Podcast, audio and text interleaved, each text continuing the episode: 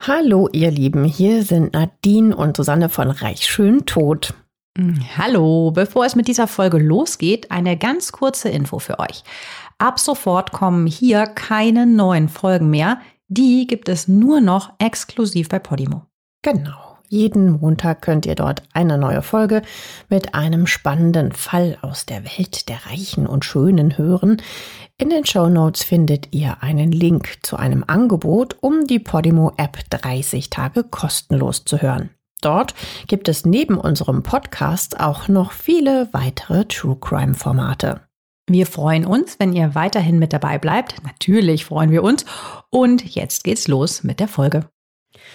Sie ist die berühmteste Spionin aller Zeiten.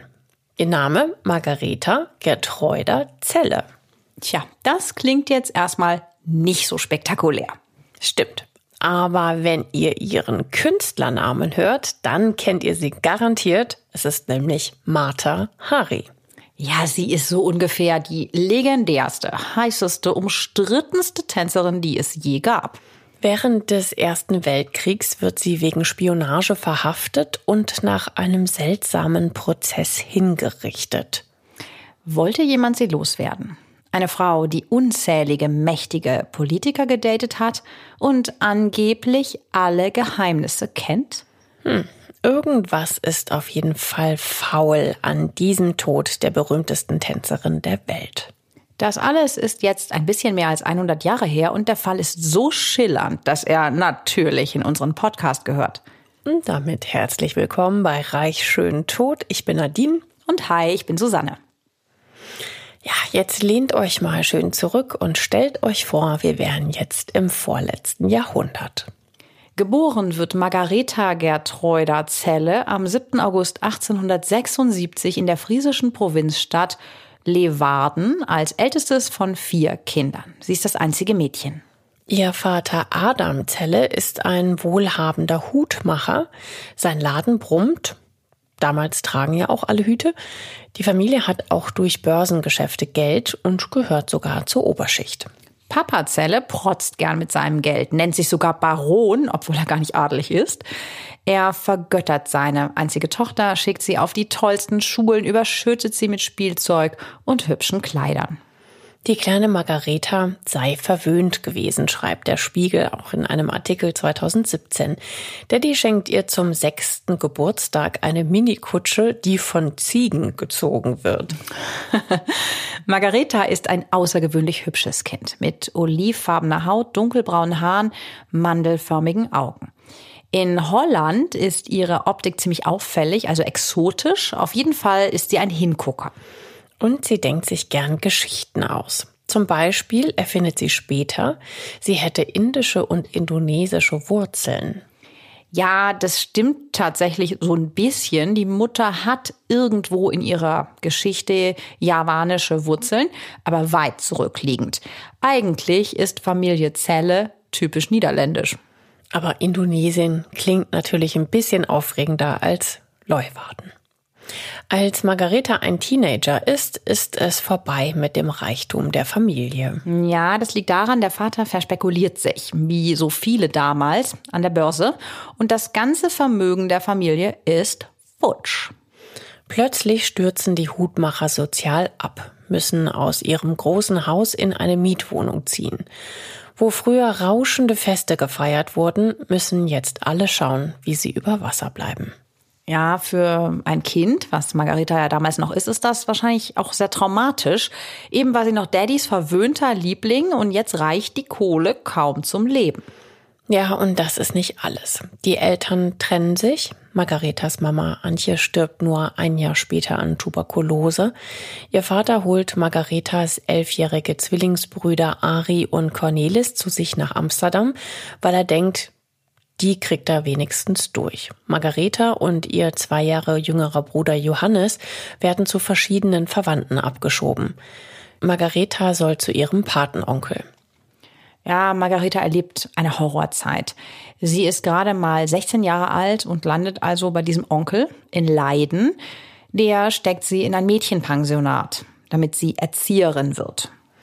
Um ein Haar wäre also aus dieser heißen Tänzerin, die sie später wird, eine Kindergärtnerin geworden. Aber dazu kommt es nicht.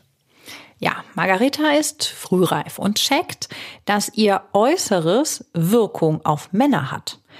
Schnell verbreitet sich das Gerücht, so berichtet der SWR, sie hätte eine Affäre mit dem damals dreimal so alten Schulleiter. Einmal wird sie angeblich sogar auf seinem Schoß erwischt. Handys als Beweisfotos gab es damals logischerweise nicht, daher müssen wir das als Gerücht hier mal so stehen lassen. Sie fliegt daraufhin dann auch von der Schule. Er behält seinen Job bezeichnenderweise. Unfassbar. Also für damals natürlich auch ein Wahnsinnsskandal und ja, er bleibt aber trotzdem davon unberührt. Das ist der nächste Break in Margaretas Leben. Sie will nur noch raus aus der braven Provinz, endlich ein, ja, ein aufregendes Leben in einer tollen Stadt führen. Und wer hilft dabei? Na, Männer natürlich. Die sollen ihr Ticket in eine bessere Zukunft sein. Ja, sie denkt halt, wenn die mir eh schon zu Füßen liegen, kann ich mir das ja vergolden lassen. Also das vermuten wir mal, dass das so ihre Gedanken waren. Sie durchstöbert die Zeitung nach Heiratsannoncen. Heute würde sie wahrscheinlich Online-Dating versuchen oder in einen Edelclub gehen. Aber wo sonst soll man halt auch reiche Typen kennenlernen damals? Jedenfalls findet sie gleich einen geeigneten Kandidaten. Das ist ein 20 Jahre älterer Offizier schottischer Abstammung. Rudolph John MacLeod sucht eine Frau. Und das ist so ein schnittiger Typ mit dunklem Schnauzer und schütterem Haar, 20 Jahre älter als sie und nur ein bisschen größer. Und den heiratet sie nach nur drei Monaten im Jahr 1895. Da ist sie gerade mal 18. Ist es Liebe? Will sie einen Versorger? Darüber können wir nur spekulieren, vielleicht beides. Nur sechs Monate nach der Hochzeit, damals ein Skandal, kommt ihr Sohn Norman John McLeod zur Welt. Der Soldat, Papa John, ist gerade auf Heimaturlaub. Doch eigentlich ist er in Indonesien stationiert, in Java und auf Sumatra und muss dahin auch wieder zurück. Und die abenteuerlustige Margareta, klar, die kommt direkt mit in die damalige niederländische Kolonie. Den Sohn, den sie von ihrem Mann bekommen hat, nimmt sie natürlich mit auf diese Abenteuerreise, was ja wahrscheinlich eine ganz schöne Strapaze war, wochenlang auf dem Schiff mit Säugling. Erst reich und verwöhnt, dann arm und allein, dann Ehefrau und Mutter und jetzt gleich 11.000 Kilometer weit weg ans andere Ende der Welt. Hm, das mal eine ganz schöne Spanne, die sie ja so abgedeckt hat. Eine solche Reise dauert im Jahr 1897 mehrere Wochen mit dem Schiff. Aber kein Ding für Margareta. Die freut sich vermutlich schon auf das spannende Leben, das sie am anderen Ende der Welt ja sicher erwartet. Hm, ob das so spannend wird, das berichten wir euch gleich. Ja, also fünf Jahre lebt sie in niederländisch-Ostindien, dem heutigen Indonesien. Und es wird leider nicht so prickelnd, wie sie dachte. 1898 kommt ihre Tochter Jeanne-Louise zur Welt. Die trägt den Spitznamen Non. Und eigentlich könnte Margareta jetzt happy sein. Jede Menge Dienstboten nehmen ihr die Arbeit ab, sie geht auf Feste und tritt sogar bei einem Laientheaterstück auf. Ja, aber ihr Mann will ein Hausmütterchen, sage ich mal in Anführungszeichen, und keine selbstständige Madame, die sich gern amüsieren geht. Doch Margareta ist ja viel jünger als er, als die anderen Offiziersfrauen und sie möchte einfach ihren Spaß haben. Und sie will sich nicht einengen lassen. So langsam findet sie alles an ihrem neuen Leben provinziell und öde. Ja, und daraufhin haben beide Affären und es gibt üble Streits. MacLeod trinkt und verprügelt Margareta häufig, steht zumindest so auf Wikipedia. Also wir wissen nicht, ob das stimmt, aber es, es gibt diese Gerüchte. Doch so häufig sehen sich die beiden auch eigentlich gar nicht. Sie sitzt in Batavia, das ist das heutige Jakarta in Indonesien, und er muss immer mal wieder nach Sumatra und seine schöne, unternehmungslustige Frau monatelang alleine lassen. Und Margareta macht in der Zwischenzeit das, was ihr Lebensthema ist. Männer verführen und Spaß haben. Ja, aber jetzt wird's richtig übel. Der Sohn der beiden, also von Margareta und John, stirbt überraschend in der Nacht vom 27. auf den 28. Juni 1899. Angeblich, weil er von einer rachsüchtigen Haushälterin vergiftet wurde. Ja, Meine Güte. Auch die Tochter wird fast Opfer des Anschlags, sie überlebt aber. In einem Brief in die Heimat schreibt Margareta, ihre Kinder hätten eine Quecksilbervergiftung. Ja, so kleine Info am Rande. Damals wurden vor allem Leute mit Quecksilber behandelt, die Syphilis hatten. Na, und bei dem Lebenswandel der Eltern ist es ja auch nicht ganz ausgeschlossen, dass einer von beiden eine Geschlechtskrankheit anschleppt. Beide machen sich gegenseitig für den Tod des Kindes verantwortlich. Ja, und das mittlerweile völlig zerstrittene Paar verlässt Indonesien dann mit der Tochter und geht in die Niederlande zurück. Lebt bei Verwandten. Die Seite Cyranos schreibt, dass MacLeod sich 1900 vom aktiven Militärdienst zurückzieht und dann seine Pension bezieht. Aber es gibt in der Heimat nur Zoff. 1902 reicht Margareta die Scheidung ein. Vier Jahre später erst wird die Ehe geschieden.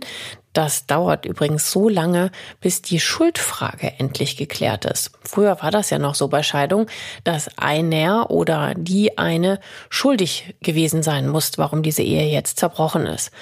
Um ihre Tochter kann und will sie sich nicht alleine kümmern oder vielleicht ahnt sie schon, dass sie auch was ganz anderes aus ihrem Leben machen will. John nimmt also die Tochter zu sich und geht dann auch wieder zurück nach Indonesien. Margareta bleibt alleine zurück. Ihre Tochter wird sie nie wiedersehen. Ja, stelle ich mir auch furchtbar vor, die Situation. Beide Kinder weg, also eins tot, eins in der Ferne, pleite, der Ex zahlt keinen Unterhalt. Margareta muss in Den Haag bei einem Onkel unterkriechen. Aber ganz unschuldig ist sie natürlich an der Situation auch nicht. Das muss man natürlich schon auch nochmal erwähnen. Ja, hier fragt man sich dann schon, ob es auch ein bisschen kaltherzig von ihr ist. Also ob sie lieber den Weg der eigenen Karriere verfolgt, als Mutter zu sein. Aber ja, darüber können wir nur spekulieren und das lassen wir mal dahingestellt. Margareta schaut auf jeden Fall nach vorn und geht jetzt nach Paris. Und hier startet die eigentliche Geschichte der Mata Hari. Ja, erst war sie reich und schön und bald ist sie, ihr ahnt es schon, tot von Paris. Was sonst soll sich Margareta da erhoffen als die große Freiheit? Sie hat irgendwo aufgeschnappt, dass alle Frauen, die vor ihren gewalttätigen Männern fliehen, und das soll er ja gewesen sein, ihr John, nach Paris gehen. Klingt erstmal seltsam. Tatsächlich ist das Paris der Jahrhundertwende aber total im Aufbruch und quirlig. Es erlebt einen regelrechten Wirtschaftsboom und die Schönen und Reichen wollen unterhalten werden. Die Weltausstellung 1904 zeigt, wie sehr sich das verwöhnte Publikum nach etwas wirklich Neuem sehnt. Maler wie Picasso, Matisse und Manet feiern Erfolge mit ihren Bildern. Es wird gebaut wie verrückt. Die Technik macht riesige Sprünge. Alles ist ja, wie du sagst, in diesem, in dieser Aufbruchsstimmung.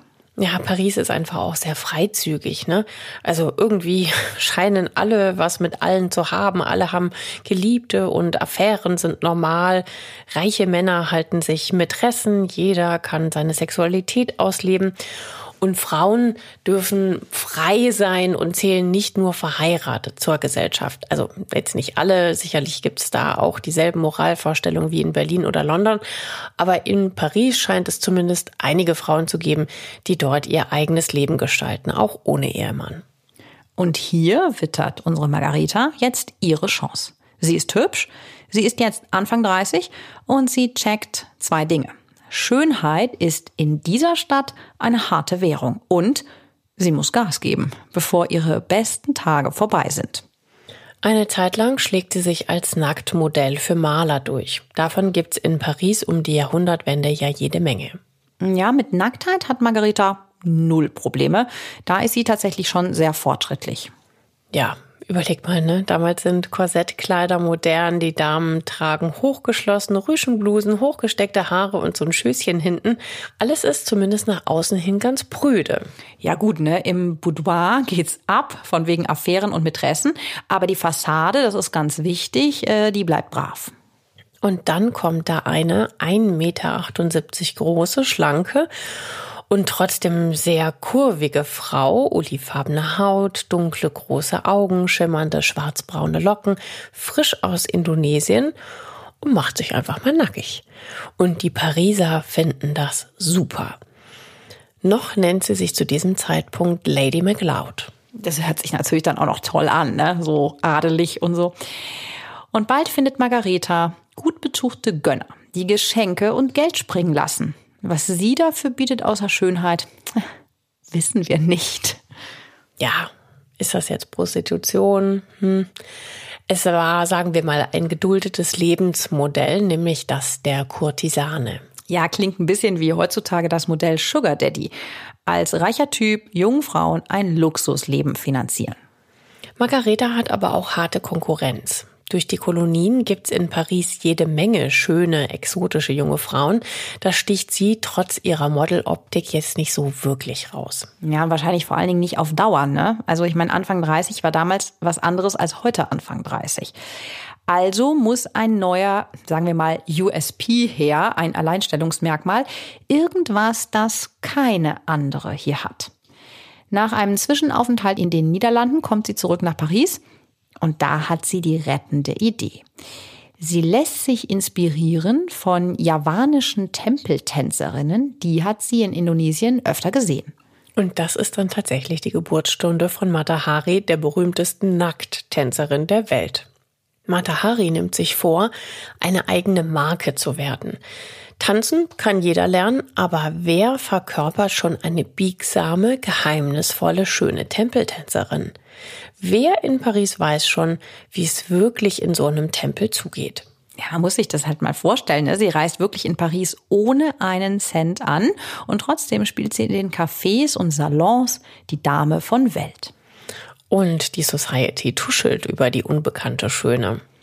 Sie nimmt Tanzstunden und weil sie keine Kohle hat, muss sie irgendetwas unternehmen. Kurzer Reminder, ihre Tochter ist ja in Indonesien mit Papa John. Der Sohn ist tot, der Ex zahlt auch nicht. Familienvermögen gibt es keins mehr. Ja, von daher greift Matahari jetzt zu einer guten Taktik. Sie nimmt sich halt immer einen gut bezahlenden Mann. Ja, der finanziert ihr dann auch die Tanzstunden. Also vielleicht gab es da auch die ein oder andere Privatvorführung, reine Spekulation. Ihr Ex-Mann John ätzt übrigens, als er von ihren neuen Plänen hört, Sie hat Plattfüße und kann nicht tanzen. Das schreibt der Spiegel 2017. Mittlerweile hat sie aber einen riesigen, vor allem männlichen Bekanntenkreis. Sie kennt in Paris jetzt mittlerweile Bankiers, Offiziere und ganz viele Geschäftsleute. Und immer mehr Pariser schmücken sich mit dieser exotischen Schönheit. Sie darf mit in Salons und ist mit Künstlern gut vernetzt. Und jetzt kommt noch ein Talent von Matahari ins Spiel, und zwar das Storytelling. Klar will hier niemand in den Soirees hören, dass sie die Tochter eines holländischen Pleitehutverkäufers ist. Darum gibt sie jetzt stattdessen lieber die geheimnisumwitterte Exotin. 1905 tanzt sie in einem Pariser Salon ihr Debüt als Tänzerin. Zu orientalischer Musik tanzt sie elegant und trotzdem sexy und die Gesellschaft ist enchanté, also entzückt. Das hat natürlich so einen totalen Uh-Touch, weil sie ja sehr nackt ist. Weil es aber irgendwie fremdländisch wirkt, winken das alle noch durch. Ne, so kann man schon machen. Zufällig sitzt an diesem Abend ein Journalist des Londoner Magazins The King im Publikum, vielleicht mit ebenso viel Speichelfluss wie die anderen. Ja, der dreht total durch und schreibt eine Rezession, die Mata Hari den Durchbruch bringt. Die gibt es tatsächlich auch nachzulesen. Der SWR hat sie nochmal genau so gebracht. Wir zitieren mal. Sie trug ein durchsichtiges weißes Gewand und eine sonderbare Spange hielt das Tuch um ihre Hüften zusammen. Die Bewegungen wurden immer heftiger, fieberhafter und hingebungsvoller. Dann entledigte sie sich nacheinander aller Schleier. Und schließlich löste sie im Zustand der Verzückung ihren Gürtel und fiel ohnmächtig zu Füßen Shivas nieder. Wahnsinn. Ich meine, man darf das ja nicht vergessen. Ne? Heutzutage ist für uns das schon ja regelrecht Pillepalle, wenn jemand so tanzt. Ne? Aber damals hat man das ja so gut wie noch nie gesehen. Ne? Die sind geflasht. Das ist ja wie so ein getanzter Orgasmus. Ein totaler Skandal natürlich aus deren damaliger Sicht. Ne? Diese Beschreibung platzt in die Pariser Gesellschaft wie eine Bombe. Jeder will jetzt die Schöne vom Subkontinent sehen, die da so eine Art Tempel Table Dance aufführt. Emile Guimet, der Leiter des Museums für orientalische Kunst, bucht sie sogar für eine Tanzshow in seinem Haus. Und über Nacht wird Margareta Gertrude Zelle, aka Mata Hari, zum Weltstar. Wieso sie eigentlich ausgerechnet auf Mata Hari als Name kommt, konnten wir nicht herausfinden. Auf jeden Fall macht sie jetzt ihre eigene PR, erzählt, dass sie aus Indien stamme und der Göttin Shiva geweiht sei. Ja, manchmal widersprechen sich ihre Stories auch, aber Hauptsache der exotische Hype wird befriedigt. Der Museumschef nimmt sie unter Vertrag und lässt sie in seinem Museum auftreten. Ich meine, damit gibt er ihr natürlich auch noch mehr Glaubwürdigkeit, ne? Und das ist der erste feste Job, den Matahari absahnt, also ein ziemlich schräger Job. Denn zu Beginn des 20. Jahrhunderts gibt es echt noch sowas. Da waren wir echt erstaunt auch noch mal in der Recherche, wie Menschenzoos, auch in Deutschland. Der Tierhändler Karl Hagenbeck, genau, ihr kennt den Namen wegen des berühmten Zoos in Hamburg, präsentiert 1874 seine erste Völkerschau. Dafür verschifft er exotisch in Anführungszeichen aussehende Menschen gemeinsam mit Tieren und Gegenständen nach Europa und baut Zoolebenswelten, die meist wenig bis gar nichts mit der Realität zu tun haben. Die Tierschutzorganisation PETA schreibt, besonders viel Geld machte er, wenn er entblößte Frauen, Schwangere oder Menschen mit körperlichen Fehlbildungen zeigte. Ja, und diese Menschenzoos, die gab es in vielen europäischen Ländern bis in die 50er Jahre ja, man muss halt auch mal überlegen, ne? es ist eine Welt, in der du halt nicht einen Fernseher hast und diese ganzen Bilder einfach so nach Hause geliefert bekommst, dann musst du halt wirklich in sowas, in so eine Art Ausstellung gehen. Gab es ja teilweise im Zirkus auch mit Kleinwüchsigen und so, so ein Ausstellen von Andersartigkeit. Hört sich ganz schön gruselig an. Und Matahari, die ja keine Indonesierin ist, äh, spielt das also mit. Äh, man würde das heute, glaube ich, kulturelle Aneignung nennen. Irgendwie, ja, ist das von vorne bis hinten eigentlich ein ziemlicher Betrug.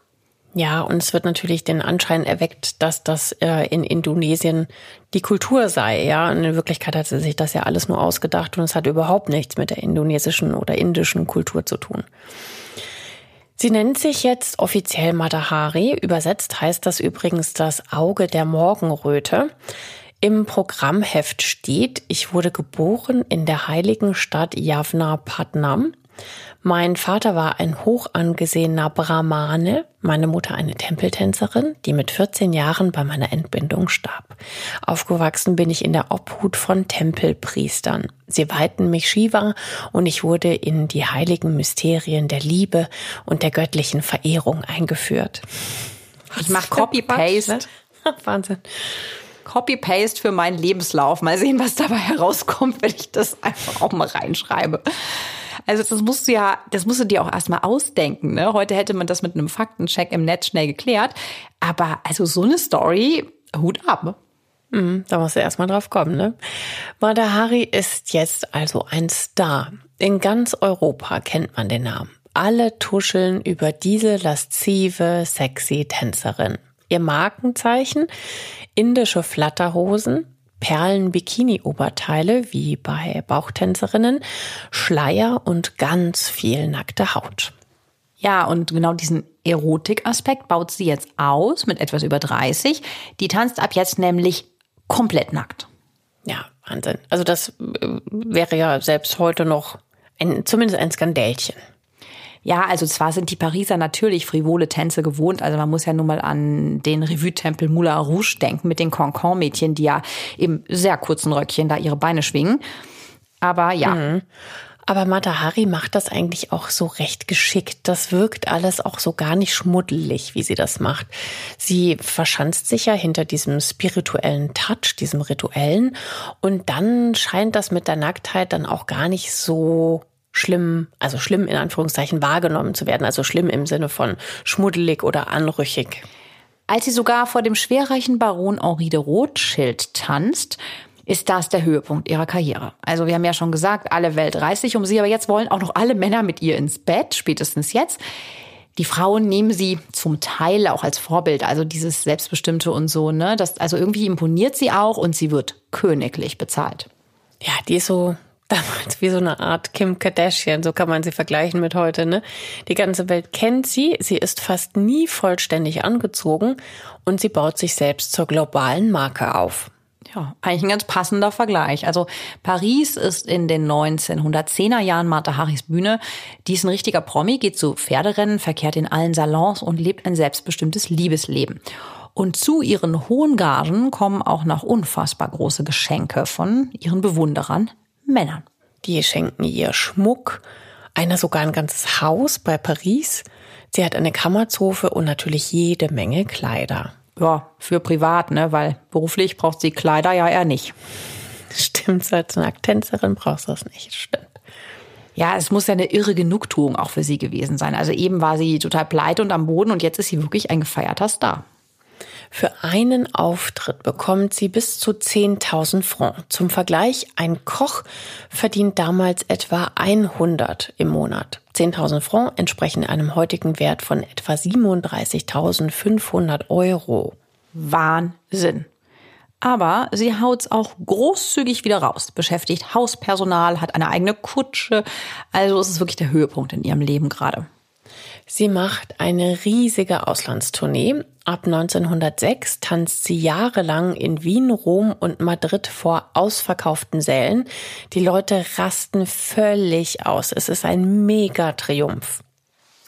Ja, aber halten wir es wirklich nochmal fest, es bleibt alles ein bisschen eine Mogelpackung.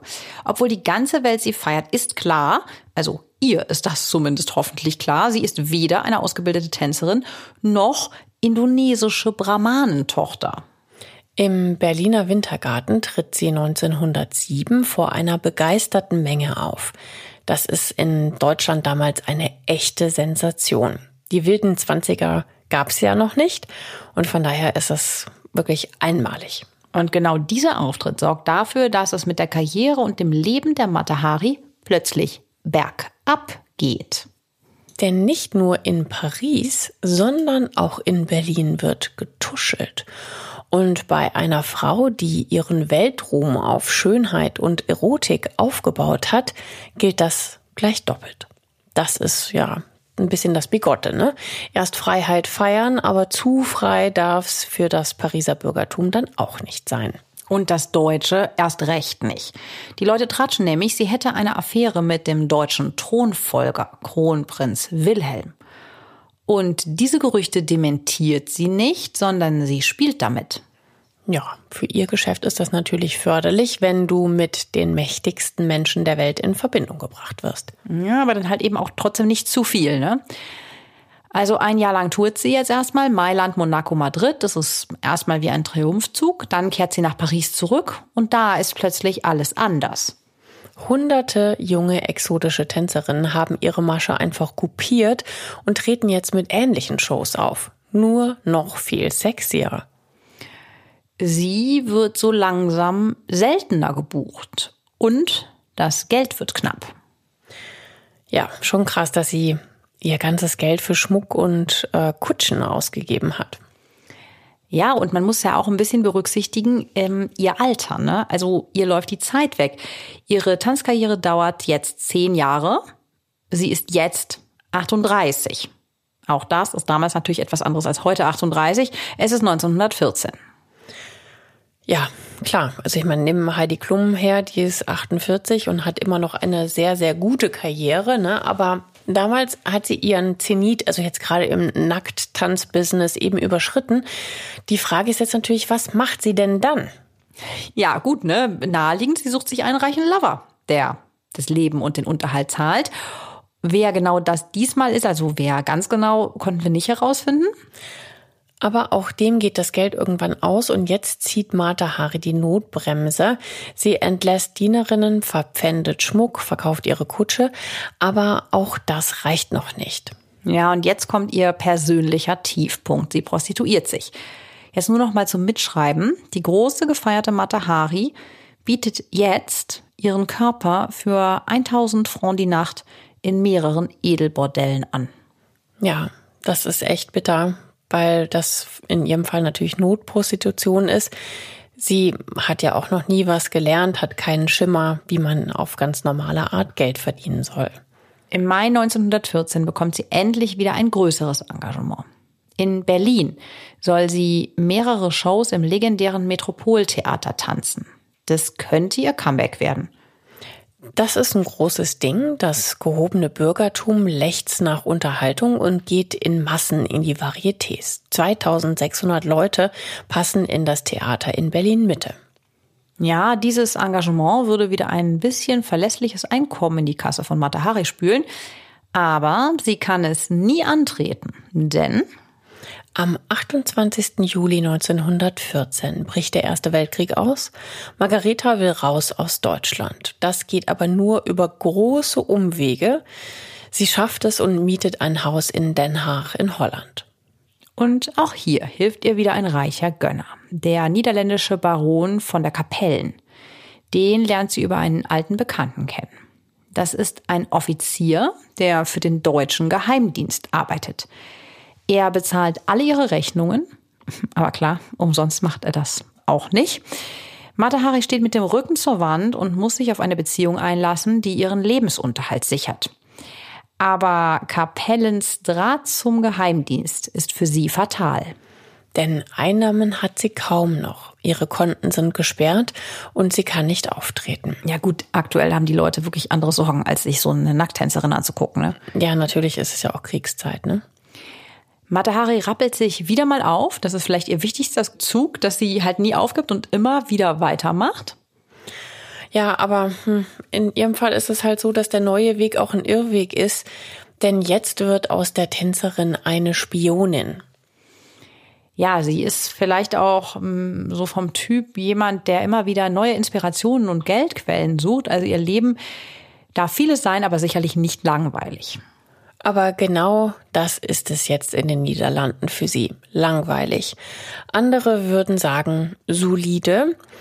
Und solide reicht vielleicht Marie Mustermann, aber halt eben nicht einer Frau wie Mata Harib. Die will mehr. Und so lebenshungrig wie sie ist, und ich meine, sie ist ja auch wirklich vieles gewohnt, ne? Sie ist ja irgendwie das opulente Leben und sehr viel Geld gewohnt. Äh, ja, so naiv stolpert sie jetzt in eine Falle, die sie dann ihr Leben kosten wird. Sie lebt also mit diesem Baron in den Niederlanden. Er finanziert ihr Leben. Sie arbeitet ein bisschen als Mannequin, so heißt das ja damals, also Model. Denn sie kann nicht mehr tanzen, die Leute sind im Krieg und sie ist jetzt Anfang 40. Immer noch schön, aber halt, ja, out und zu alt. Eines Tages klingelt es. Der Presseattaché der deutschen Botschaft steht vor der Tür. Ja, vielleicht hat sie einem alten Reflex folgend gedacht, er will jetzt eine Affäre mit ihr anfangen. Nein, das will er nicht. Nee, er schlägt ihr nämlich vor, für 20.000 Francs als Spionin für Deutschland zu arbeiten und Frankreich auszuspionieren. Das würde bedeuten, eine Menge Kohle und zurück in ihre Traumstadt Paris. Matahari erbittet sich Bedenkzeit, überlegt aber gleichzeitig, warum eigentlich nicht? Schnelles Geld für ein bisschen Anbandeln mit mächtigen Militärleuten? Raus aus der Langeweile in den Niederlanden? Also, oui, die Agenten zu dieser Zeit sind noch nicht so, wie man das aus James Bond-Filmen kennt, also so durchtrainierte und gestylte Actionhelden oder rätselhafte Typen im Trenchcoat, sondern es sind eigentlich eher so ein bisschen gelangweilte Ex-Militärs. Was sie suchen? Jemanden, der mehrere Sprachen spricht, der bestens in der Society bis in die höchsten Kreise vernetzt ist, jemanden, der mit dem Rücken zur Wand steht. Ja, Jemand eben wie Mata Hari, eine Frau, deren große Zeit mittlerweile schon vorbei ist. Ja, ihr Riesenvorteil ist, sie spricht fließend Niederländisch, Deutsch, Französisch und Englisch. Sie kennt ja tatsächlich die mächtigsten Menschen in Europa und hat einige der wichtigsten Offiziere in, sagen wir, sehr intimen Situationen erlebt. Naja, und sie braucht Geld. Vielleicht stellt sie sich das alles auch ein bisschen zu einfach vor. Jedenfalls sagt sie ja zu einem Job, der wahrscheinlich auch eine Nummer zu groß ist für sie. Im Frühjahr 1916 schickt die deutsche Regierung Mata Hari nach Köln. In einem einwöchigen Kurs soll sie hier das Einmaleins der Spionage lernen. Bis heute pilgern wohl noch immer Fans ins Kölner Domhotel. Das schreibt zumindest die Kölnische Rundschau, weil das halt da war. Wahnsinn, ne? Eine Woche Ausbildung das, das, es klingt echt so popelig. Ne? Andere bekommen ja jahrelange Undercover-Ausbildung und sie macht das mal eben in der Woche. Oh je. es muss halt schnell gehen, ne? Ob das Absicht ist oder eine Falle, weil sie dann garantiert Fehler macht, hm, könnte jetzt beides sein. Ja, möglich ist es auf jeden Fall. Matahari bekommt jedenfalls den Decknamen H21 und startet dann ihren verhängnisvollen Nebenjob. Ihre erste Dienstreise als Spionin ist total chaotisch. Weil die Grenzen so streng bewacht werden und sie als Spionin natürlich nicht auffallen will, reist sie erst nach England und von dort aus weiter nach Frankreich. Was sie nicht weiß, der britische Geheimdienst beschattet sie seit Anfang des Jahres. Man weiß, dass sie für die Deutschen arbeitet. Als sie dort einreisen will, sagen die Briten daher Nein. Gut, also sie kommt nicht über die Grenze, sie muss das hinnehmen und reist über Spanien nach Paris. Spätestens jetzt hätte sie misstrauisch werden können, aber es ist Krieg und die Zustände an den Landesgrenzen sind teils total chaotisch. Matahari schafft es bis nach Frankreich. Da ist sie nun also zurück in ihre Wahlheimat. Aber Paris hat sich verändert. Dieses leichte, frivole ist weg. Jetzt ist die Stimmung aufgeheizt und die Lage total ernst. Immerhin herrscht ja nach wie vor Krieg. Die Leute haben einfach kein Geld mehr, in Revues oder Nacktshows zu gehen. Ja, worüber sie ja leicht hätte irgendwie anbandeln können und auch ne, an ihren Freundeskreis anknüpfen. Ja, um Informationen zu bekommen. Ne? Das war ja, ist ja jetzt quasi ihr neuer Job. Ja, ist ja auch ihre Spezialität eigentlich über diesen Weg, ne? So abends und easy und leicht und dann mal auf den Schoß gesetzt und ins Ohr getuschelt und schwupps wurde was ausgeplaudert. Ich glaube, so hat sie sich vielleicht vorgestellt. Sie hat aber auch noch ein ganz anderes Problem. Mata Hari ist nämlich unsterblich verliebt in einen 17 Jahre jüngeren französischen Offizier, Vadim de Maslov. Das ist ein junger, schlanker Kerl, ein bisschen kleiner als sie, und den hat sie in Paris kennengelernt. Und tatsächlich ist jetzt die Frau, der sonst immer die Männer zu Füßen lagen, selber unsterblich verliebt in einen jüngeren Mann. Für ihn will sie jetzt auch ihr unstetes Leben aufgeben und endlich ankommen. Ja, das klappt nicht so gut, denn aktuell liegt Vadim verletzt in einem Lazarett in den französischen Vogesen. Um ihn zu besuchen, braucht sie die Erlaubnis der Militärbehörden und die beantragt sie auf einem Amt in Paris. Und dort in der Behörde landet sie ganz zufällig im Büro nebenan bei der Spionageabwehr. Tja, also es ist wirklich wie in so einem Film. Dort sitzt Hauptmann Georges Ladoux und bietet ihr an, für den französischen Geheimdienst zu arbeiten. Ja, und sie denkt sich wahrscheinlich, okay, äh, viel Geld, ich muss wenig machen ähm, und nur bei so ein paar Militärleuten meinen legendären Charme spielen lassen und ein paar Fragen stellen. Ja, sie, sie sagt ja auch generell, ich äh, zitiere sie hier mal kurz, dass sie Offiziere halt auch einfach liebt. Ne? Ich liebe Offiziere, ich habe sie immer geliebt, sagt sie ganz genau im Tagesspiegel. Das äh, haben wir in einem Zitat von 2017, da wurde das nochmal aufgegriffen gefunden. Ich möchte lieber die Mätresse eines armen Offiziers als die eines reichen Bankiers sein. Nun gut. Ja, wobei man sagen muss, ne, die Banker nimmt sie trotzdem mit, denn ihr Luxusleben als Glamour-Girl ist natürlich nach wie vor sehr teuer. Ja, aber halten wir mal fest, Mata Hari hat jetzt zwei Aufträge. Einmal für den deutschen und einmal für den französischen Geheimdienst. Also sie hat eine einwöchige Spionage-Ausbildung und ist jetzt Doppelagentin. Mata Hari checkt, dass sie dadurch auch ein doppeltes Risiko eingeht und sagt, also für eine Million Franc mache ich's. Das wären heute 150.000 Euro.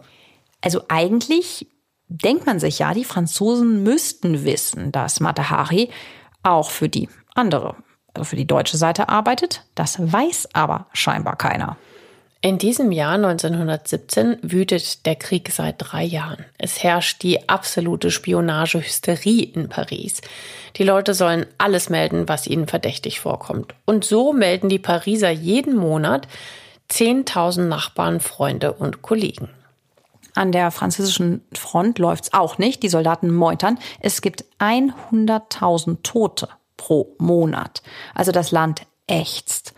Und militärische Niederlagen schiebt man jetzt auch den echten oder vermeintlichen Spionen in die Schuhe. Ein paar Leute haben sicher spioniert, ist in mageren Zeiten auch bestimmt ein guter kleiner Nebenverdienst gewesen, aber andere werden eben auch einfach so beschuldigt, ne, für die Kriegsseite spioniert zu haben. Zu welcher Sorte Mata Hari da jetzt gehört, das sagen wir euch gleich. Im November 1916 schickt Spionageabwehrchef Georges Ladoux Matahari in ihr Heimatland in die Niederlande. Dort soll sie abwarten, bis sie weitere Instruktionen bekommt. Wieder muss sie über Spanien reisen. Im Atlantikhafen in Vigo steigt sie auf ein Schiff. Als der Dampfer in Südengland Zwischenstation macht, wird Matahari vom britischen Geheimdienst verhaftet. Man verwechselt sie hier mit einer deutschen Agentin. Ja, weil sie schnell wieder raus will, erzählt Matahari den Briten dann, dass sie für die Franzosen arbeitet. Und das klappt. Sie darf zumindest zurück nach Spanien.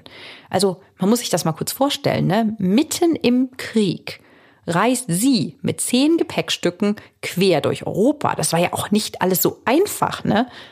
Ja, ja, man muss sich das auch mal vor Augen halten. Ne? Die, die Frau reist rum, arbeitet für zwei Auftraggeber und hat noch nicht ein Geheimnis rausgekriegt oder ausgeplaudert. Ja, auf eigene Faust reist sie jetzt nach Madrid. Hier will sie jetzt wenigstens ein paar Infos rauskriegen, damit das Geld auch weiterfließt. Ich nehme an, das ist den anderen, also den Auftragsgebern auch langsam mal aufgefallen, dass da nicht so viel kommt. Mhm.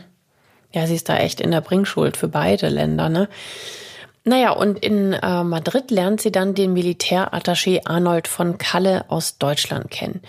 Und sie hat ja, wie wir wissen, eine echte Vorliebe für hochdekorierte Militärmänner. Und auch mit Arnold von Kalle beginnt sie ein Techtelmechtel.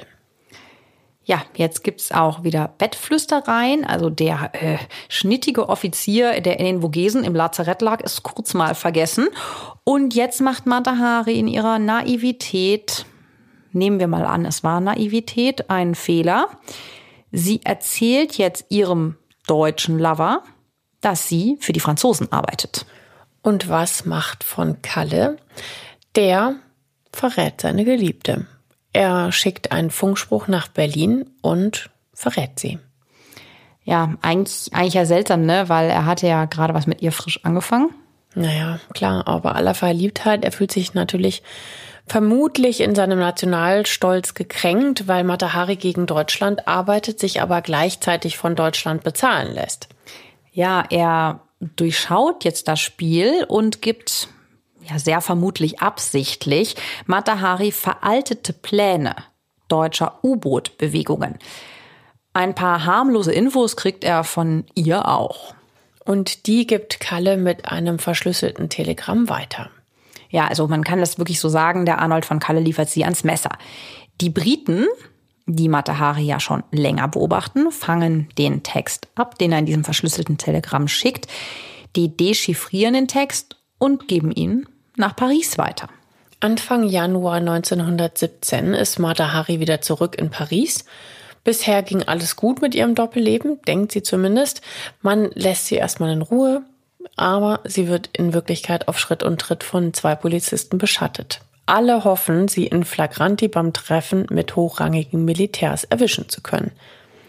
Am Morgen des 13. Februar 1917 wird Martha Hari in ihrem Pariser Hotelzimmer im Luxushotel Champs-Élysées Palace wegen Spionageverdachts dann verhaftet und in das Frauengefängnis Saint-Lazare bei Paris gebracht. Über die Verhaftung ist sie erstmal überrascht aber wie immer glaubt Mata Hari, dass sie sich da schon irgendwie rauswinden kann. Was sie überhaupt nicht ahnt, ihr Fall ist einer, bei dem höhere Kräfte aus der Politik mitmischen. Später wird nämlich in ihrer Visitenkartensammlung sogar die Karte des französischen Kriegsministers gefunden. Also sie hatte wirklich intime Kontakte bis in die hohe Politik. Und das macht Matahari für einige Politiker so gefährlich. Jemand, der so viele Geheimnisse kennt und jetzt anfängt zu plaudern. Ja, und wir reden jetzt mal nicht nur von den militärischen, ne? Gut möglich also, dass man sie wirklich aus dem Weg schaffen und auch ein Exempel an ihr statuieren will. Guckt mal, Franzosen, das passiert mit Leuten, die spionieren. Es ist ein eisiger, harter Winter und jetzt kann die Regierung sich ein prominentes Opfer suchen. Ja, die Presse fällt förmlich über Matahari her. Aus dem Star ist ja eigentlich so ein bisschen der Prügelknabe geworden, auf den jeder eindrischt, so der Sündenbock. Die Zeitungen schreiben, sie sei eine Edelhure und Lügnerin. Im Prozess im Pariser Justizpalast gibt sie sich extrem schlagfertig und selbstbewusst. Außerdem gibt es nicht einen, also wirklich nicht einen Beweis für eine Doppelagententätigkeit von ihr. Der Untersuchungsrichter will sie aber zu einem Geständnis zwingen. Aber es gibt auch keine handfesten Beweise, dass sie was wirklich Wichtiges verraten hat. Also die gibt's einfach nicht. Mehrere Monate geht das so. Mata Hari sitzt in Untersuchungshaft, hat allein 17 Verhöre, aber nur bei zweien ist ihr Anwalt dabei. Den Rest muss sie alleine durchstehen. Mehr Rechtsbeistand kann sie sich nämlich nicht leisten. Die Zeit zermürbt sie natürlich total. Körperlich und psychisch ist sie am Ende. Außerdem ist sie in Einzelhaft und kann sich mit niemandem austauschen. Ja, und im Juni 1917 gesteht sie dann, vom deutschen Geheimdienst bezahlt worden zu sein, aber ohne Infos weitergegeben zu haben. In einem Eilverfahren vor dem Kriegsgericht, ohne Zuschauer, ohne Geschworene, ohne Anwalt, das auch nur eineinhalb Tage dauert, wird sie am 25. Juli 1917 zum Tod verurteilt. Die Revision scheitert, auch die Gnadengesuche der niederländischen Regierung werden abgeschmettert. Und sie hat auch nie ein vollständiges Geständnis abgelegt. Nützt aber alles nichts. Am Morgen des 15. Oktober 1917 erfährt Mata Hari, dass sie eine Stunde später hingerichtet werden soll. Man bringt sie zur Festung Vincennes im Nordosten von Paris. Hier wartet schon ein Erschießungskommando zwölf marokkanische Soldaten, Marokko war ja eine französische Kolonie, stehen mit Gewehren bereit. Ein Pfahl mit einem Strick ebenso. Der wird jetzt um Martha Haris Hüfte gelegt, lose, weil sie sich weigert, sich festbinden zu lassen, also halt an diesem Pfahl. Ach, furchtbar. Mhm. Ja, aber wie diese Frau zu ihrer eigenen Hinrichtung geht, ist, ist tatsächlich schon wieder spektakulär. Ne? Also so Martha Hari-Style, würde man sagen. Sie wird im Morgengrauen geweckt, trägt ein graues Jackenkleid, Handschuhe und einen riesigen Strohhut. Das steht so im Reklambüchlein über Martha Hari. Zu einer der anwesenden Nonnen sagt sie, was für eine schlechte Angewohnheit, die Menschen im Morgengrauen hinzurichten. Ich wäre lieber um 15 Uhr nach einem guten Mittagessen aus der Welt geschieden. Eine Augenbinde will sie nicht. Da stehen also zwölf Soldaten mit Gewehren und sie dreht sich nochmal um, winkt und wirft denen eine Kusshand zu, bedankt sich sogar beim Kommandanten. Zwei Nonnen und ein Priester begleiten sie. Die eine Nonne weint. Und Matahari tröstet sie sogar noch, so ist im SWR zu hören. Sie sagt, weinen Sie nicht, nehmen Sie sich ein Beispiel an mir. Ich weine nicht.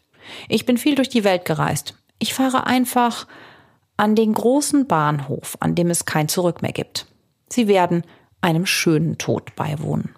Ja, Wahnsinn. Vor allem, wenn man bedenkt, dass sie ja eigentlich gar nichts gemacht hat, sich nur naiv in zwei Tätigkeiten hat verstricken lassen. Ja.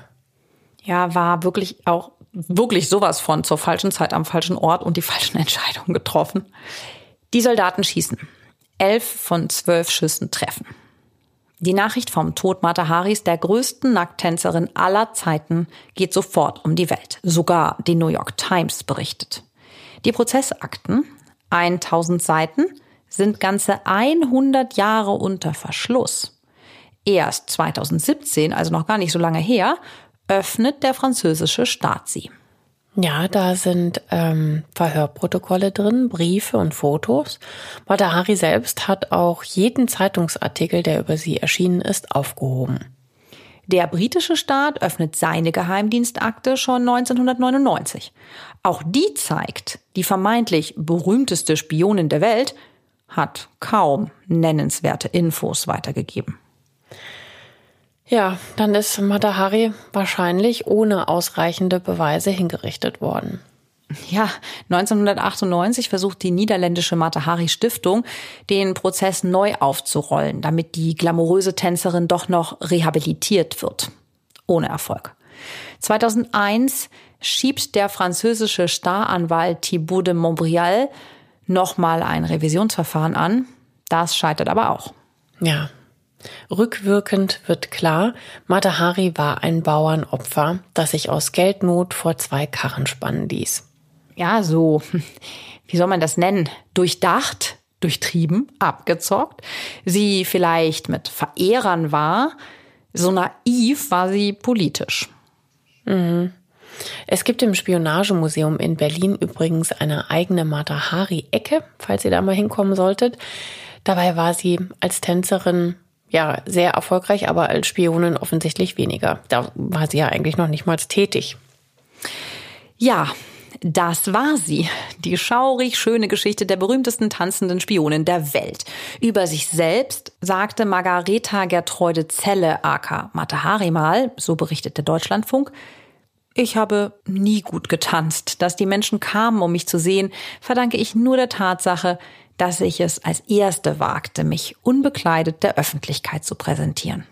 Ja, erst hoch gelobt, dann runtergeschrieben, eine selbstbestimmte Frau, die sich mit ein paar falschen Entscheidungen in einer wirren politischen Zeit leider das eigene Grab geschaufelt hat. Ihre Legende lebt aber weiter.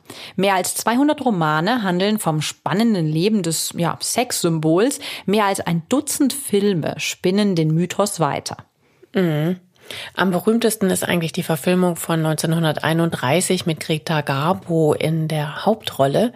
Schaut euch aber gerne auch mal die Originalfotos von ihr an. Also man kann sich da an dieser ganzen Kulisse, finde ich, einfach kaum satt sehen, ja, wie sie da sitzt mit diesem äh, perlenbestickten, äh, ja, wie soll man sagen, äh, kleinen Oberteil was so ein bisschen orientalisch aussieht. Sie sieht einfach traumhaft schön aus. Also wirklich ganz, ganz bezaubernd und man muss alles äh, genau anschauen, weil das so außergewöhnlich ausschaut. Das ist wirklich toll. Man muss das wirklich in seiner Zeit sehen. Also stellt euch dann immer wirklich die Dame im geschnürten Korsett daneben vor, was so das Normale war. Ja, also ich finde auch, das ist, das ist halt so glamourös, als das wirklich noch sehr besonders war, sich so zu zeigen. Ach so, und falls ihr noch wissen wollt, was eigentlich aus ihrer Familie wurde, ihr Ex-Mann John MacLeod heiratete wieder und wurde nochmal geschieden und ihre Tochter Non stirbt 1914 an einer Gehirnblutung und die war da gerade mal 21. Hm, tragisch, ne? Ja, und ist auch noch Ironie des Schicksals ausgerechnet für die Frau, die sich ihr Leben ja, ja fast komplett von Gönnern bezahlen ließ, will am Ende keiner die Beerdigung zahlen. Der Leichnam von Matahari wird in der Pariser Elite-Uni Sorbonne für Forschungszwecke zur Verfügung gestellt. Ihre Habseligkeiten werden versteigert. Der Erlös wird dann vom französischen Staat konfisziert. Ja. Von der gefeierten Tänzerin zur Spionin und dann zum Forschungsobjekt. Aber wir freuen uns jetzt extrem auf euer Feedback auf unseren ungewöhnlichen Fall heute und sagen Danke fürs Zuhören. Schreibt uns fleißig. Und wir hören uns nächste Woche Montag wieder. Habt eine schöne Woche. Bis dann. Tschüss. Bis dann. Tschüss.